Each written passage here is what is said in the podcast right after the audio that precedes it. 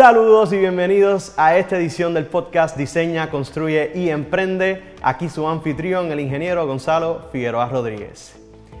En este mes de mayo estamos en el mes que se conmemora la labor de los ingenieros y qué más felicidad me da que poder traer este tema y traerlo con ustedes, dado que esto es una de las profesiones que se lleva al principio de la humanidad y que muchos no conocemos exactamente de dónde viene y qué hacemos. Y la realidad es que estamos en todas partes. Y para eso tenemos hoy en esta edición al decano de la Escuela de Ingeniería, Agrimensura y Ciencias Geoespaciales de la Universidad Politécnica de Puerto Rico, al doctor Carlos González. Un saludo Gonzalo para ti y para todos los que nos ven a través de este medio.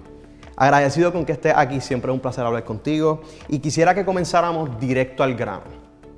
¿Cómo de inicio la ingeniería? Pues como comentabas, la ingeniería data del principio de la humanidad con, diferentes inventos. Diferentes inventos tales como eh, la polea, tales como la rampa, tales como la rueda, que cambiaron la manera y facilitaron la manera en que el ser humano podía hacer las cosas. Esos inventos ayudaron en, esos tiempos eh, de hace 5.000 años atrás a la construcción de las pirámides, a la construcción de castillos medievales. Eh, fueron, formas de poder movilizar gran carga sin tener que hacer mucha fuerza. Esos mismos inventos con el tiempo se empezaron a utilizar en las guerras para movilizar a diferentes países eh, los soldados, las, diferentes eh, cargas que tenían que llevar a esos lugares y inventos también como la catapulta, pues ayudaron en las guerras a tener una ventaja competitiva sobre el enemigo. De ahí empieza a formarse lo que fue eh, en sus comienzos la ingeniería militar. La ingeniería militar es la primera forma de ingeniería que se conoce, que luego en tiempos de paz se utilizaron esos mismos conceptos para desarrollar las ciudades, la infraestructura de las ciudades, en lo que se conoce hoy como la ingeniería civil. O sea que pudiéramos decir que la ingeniería civil pues, eh, eh, es formalmente la primera ingeniería que eh, vemos en esta, generada en el mundo. la ingeniería civil, pues hoy en día, pues aparte de construir edificaciones, pues tiene otras tareas como lo son el, sistema sanitario, el agua potable, la construcción de carreteras, entre otros. luego, podemos brincar a la, parte de la historia donde empezaron a surgir los motores. Los primeros motores fueron motores de molinos de viento, utilizando el viento, moviendo eh, ruedas. Eh, crearon entonces fuerza para ayudar a hacer trabajos como mover agua y, otras, y otras cosas, carga.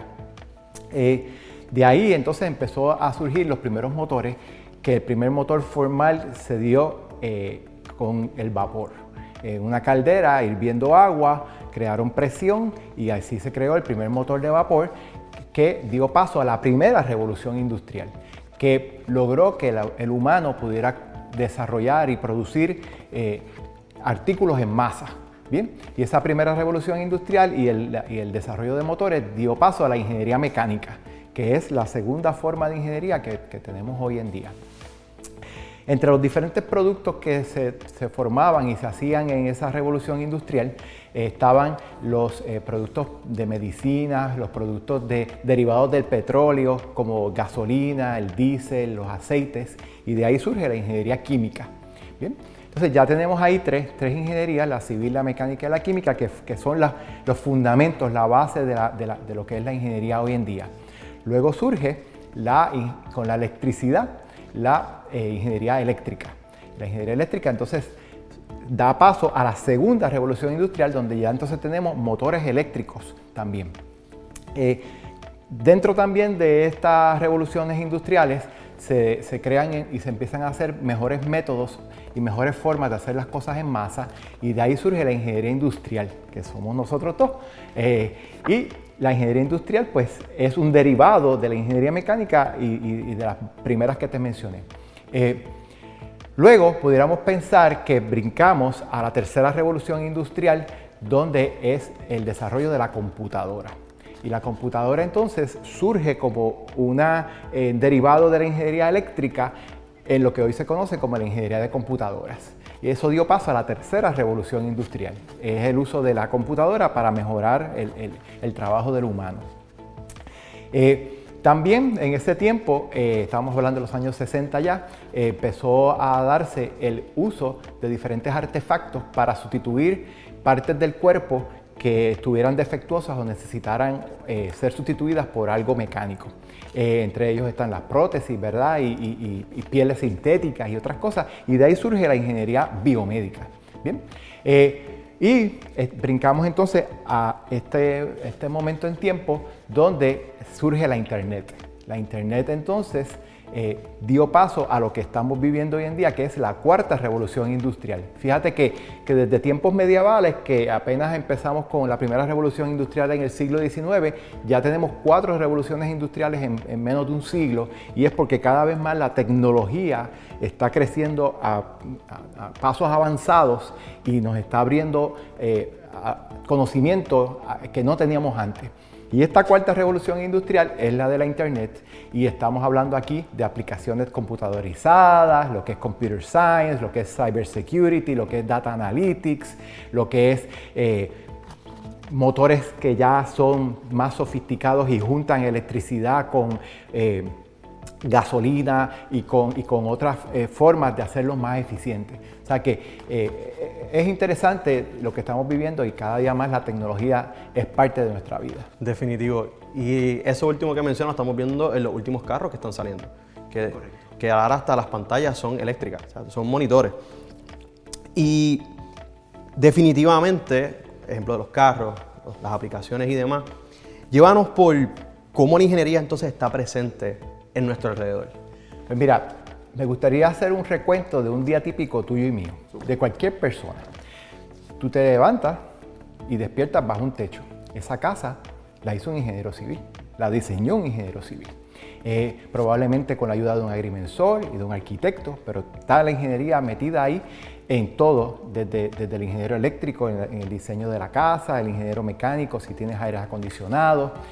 Y te levantas y probablemente lo primero que haces es ir al baño y prendes el, receptáculo, iluminas el, baño con, prendiendo el receptáculo, ingeniería eléctrica.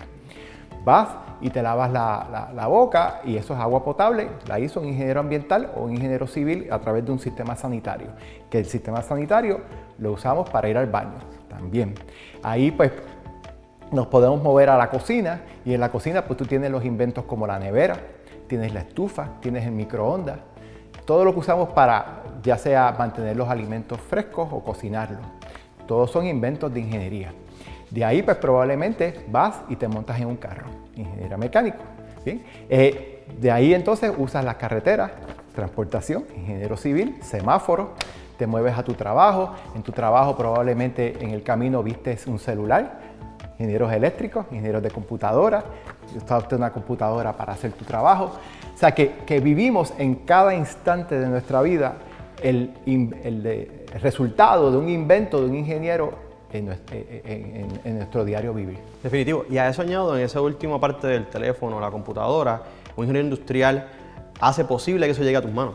Eso es correcto, eso es correcto y también consigue que hacerlo de la forma más costo efectiva y de la forma eh, más eficiente. Correcto. Y con todo y que estamos viendo a nuestro alrededor, lo palpamos, lo usamos, vivimos con él, no estamos viendo tantos jóvenes que lo consideren como una carrera principal de, de primera, sin ellos tener que hacer un research al respecto.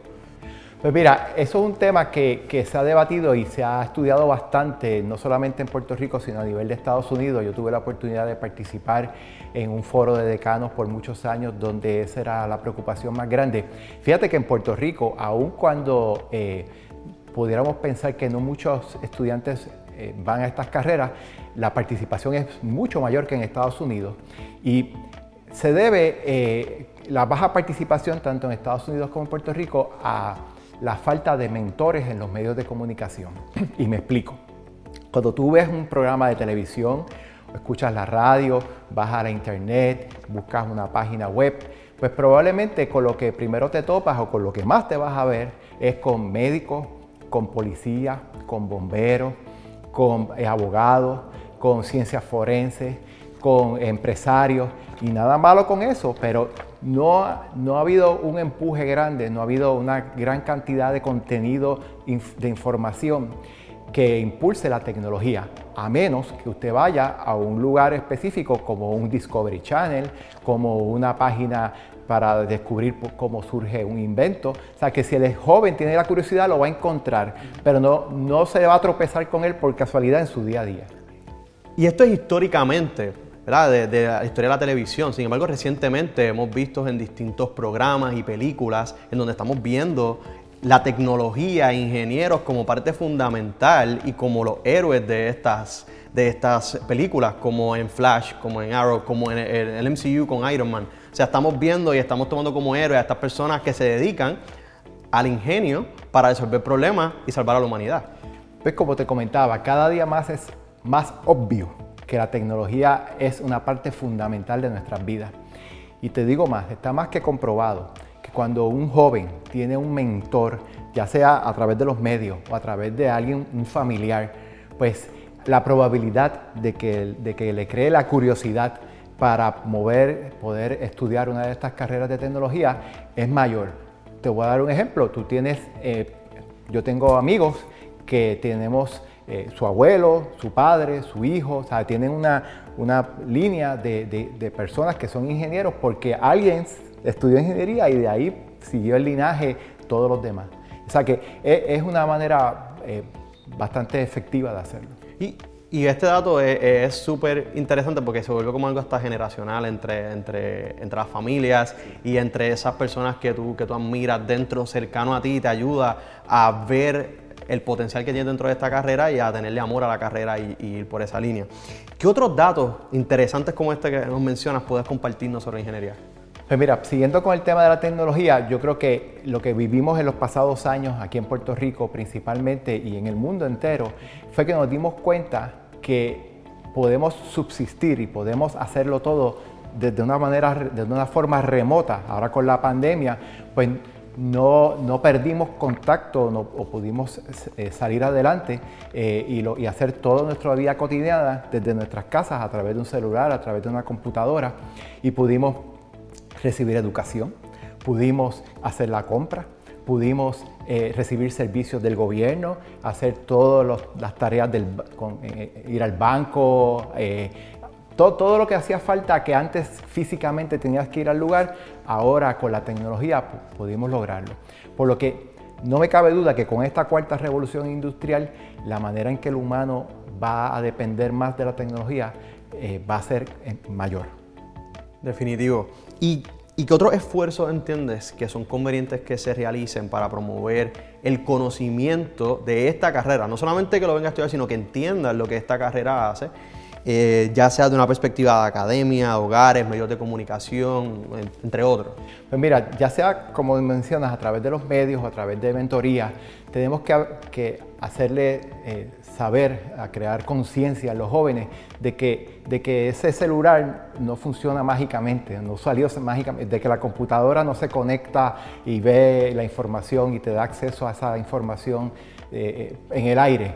De que la electricidad no la podemos dar por sentado de que siempre va a estar ahí, ¿verdad? Eh, eh, y darle a entender a los jóvenes de que fue a otra persona que estudió una carrera de ingeniería o estudió una carrera tecnológica y se preparó.